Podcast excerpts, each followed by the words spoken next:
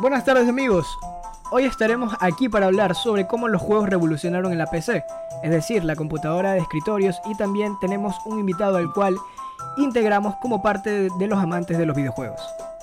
Mencionaremos cuáles son los que más impactos tuvieron al inicio de esta genial iniciativa que a día de hoy se sigue revolucionando. Vamos a empezar por el hecho de que esto se popularizó cuando las computadoras parecían volverse más accesibles. Sin embargo, es desde 1950 que este se abrió camino en lo comercial. Al día de hoy tenemos la variedad de juegos, desde aquellos videojuegos indie hasta los más elaborados. Cabe mencionar que esto ha vuelto más exigente el mercado con respecto a componentes, ya que a medida que avanzan los juegos, las PCs deben tener más capacidad de RAM, incluso tarjeta gráfica, que mayormente se utilizan para que los usuarios puedan tener una experiencia magnífica a unos gráficos bastante alucinantes. Ha sido una maravilla en lo personal, puesto que a nivel general usualmente las consolas como son la PlayStation, Xbox y Wii U no son tan accesibles para la gente. Considero que es una buena inversión, además de que una PC tiene aún más uso útil en cuanto a las herramientas. En los videojuegos es primordial casi siempre que el jugador obtenga una buena experiencia, tanto así como algunos requieren tarjetas gráficas de última generación, cascos o audífonos, buenos para poder desempeñar una buena jugada y los componentes únicamente dedicados a lo que es una rama de entretenimiento. A día de hoy, la mayoría de los estudiantes universitarios o de colegios tienden a dar algunas horas de sus días para entretenerse, aunque estamos de acuerdo que no todos los juegos han sido meramente por diversión, porque existen aquellos competitivos. Y vaya que competitivos, a decir verdad. Ciertamente los juegos competitivos sí que son una travesía, puesto que algunos no solo dependen de ti, sino también de un equipo. Un equipo que no usualmente llega a ser lo que se necesita, hablando de una forma menos, aunque después hablaremos de eso. Sin duda, algunos claros ejemplos son aquellos que han sido llevados a competencias tales como las eSports, llegando también a premiaciones a los juegos con cada categoría.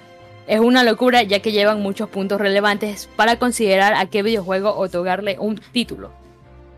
Podemos mencionar que hay categorías como el juego del año, siendo el ganador del 2022, a Plague Tale, también el de Ring, God of War y como no, Strike, entre otros. Mejor dirección, nuevamente el de Ring, God of Ragnarok, Strike y otros más. Y así varias categorías, las cuales el año pasado fueron ganadores. El de Ring, God of Ragnarok, Immortality, Metal, Helsinger y algunos más. ¿Qué tal si hablamos de los premios? No estoy muy familiarizado al tema de estos eventos, pero sé que hay un juego que se entorna a un gato. Su nombre es Strike, ¿cierto? Entonces, ¿de qué trata el video? Sinceramente me resulta bastante curioso y qué mejor que preguntarle a Carlos. Oh, bueno, ciertamente Strike es el videojuego donde eres un gato que va por las calles haciendo cosas de un gato, pero claro, esto va de la mano al parecido entre los humanos, como decir a los gatos le llaman la atención la bola de estambres, entonces a nosotros usualmente nos entretenemos con el indoor. Mm, más o menos así, pero cabe recalcar que hay un trasfondo, donde quieren hacer tomar conciencia a las personas que hay distinción de clases. Hay peleas, mucha discordia, pero en medio de eso están los amigos. Un juego bastante divertido, pero si le tomas un poco más de profundización, ves que hay algo similar a lo que nosotros somos como personas.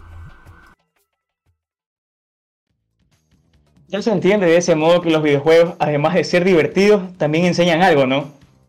Es algo que muchos lo sepan, pero si deberíamos tener un poco más de amor, esa pasión para comprender que hay algo más allá de una sola historia. A decir verdad, esto de los juegos abarcan historias muy gratas. Y antes de terminar, hemos traído un invitado especial. Él es Alexis, Alexis Guerrero, para concretar y vamos a ver qué nos cuenta, que nos diga cómo es esa emoción, ese hype de estar allí, sumergido en estos mundos. Muy bien, Alexis, bienvenido. Cuéntanos, ¿cuál fue tu primer videojuego en PC? Eh, ¿Fue el League of Legends o el LOL para los amigos? ¿Y por qué ha sido League of Legends? Eh, conocí el LOL de manera bastante curiosa, de hecho, a un amigo del colegio lo invitó otro amigo y yo llegué de metido a querer jugarlo. Fuimos un cyber y todos me ayudaron a crear una cuenta y desde ese día lo sigo jugando. Así pasa. ¿Conociste a alguien que haya durado hasta el día de hoy? Una de las cosas que puedo agradecerle a este juego es que las personas que conocí gracias a él siguen al día de hoy en mi vida. Eso es buenísimo. Entonces dinos, actualmente, ¿qué gama es tu PC? Hace poco le hice un upgrade a mi PC y la anterior sí era de gama baja y la actual sí podría decirse que es gama media. Dinos tu top 5 de juegos favoritos. Eh, lo sé. Y aquí sí me voy a explayar un poco ya que sí tengo varios. Eh, empecemos desde abajo. El top 5 sería League of Legends. Eh, para los que no lo conozcan, es un MOBA 5 vs 5 en donde el objetivo es destruir el nexo enemigo.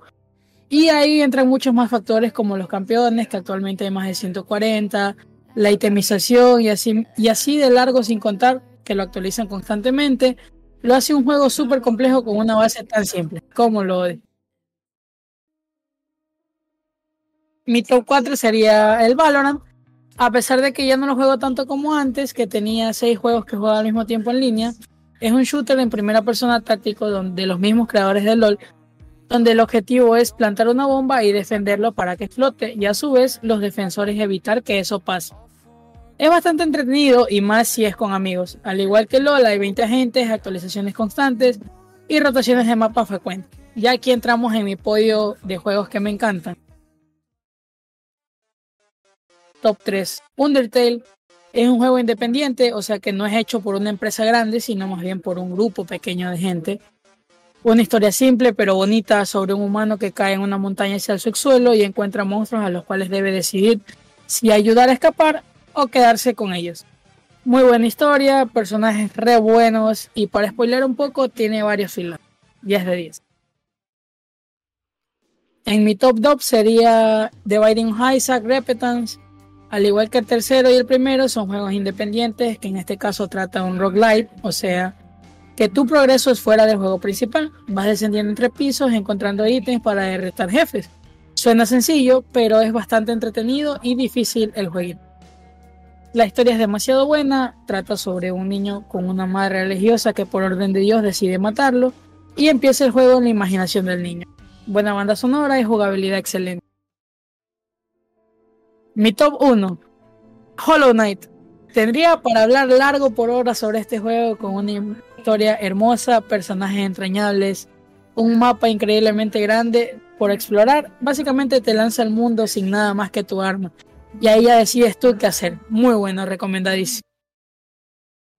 Wow, me esperaba menos de alguien que le sabe el olcito a ojos cerrados. Aunque por aquí hay algún otro viciosito, ¿verdad? Soy ese. Hasta aquí muchachos, se ha acabado el tiempo. Qué lamentable, la verdad. Eso sí, esperamos que hayan podido recordar esa primera vez que pudieron darse el lujo de jugar frente a una PC. Al menos yo sí estoy bastante hype, que después de esto me voy a jugar. Gracias por escucharnos, espero contar con ustedes en la próxima entrega. Gracias.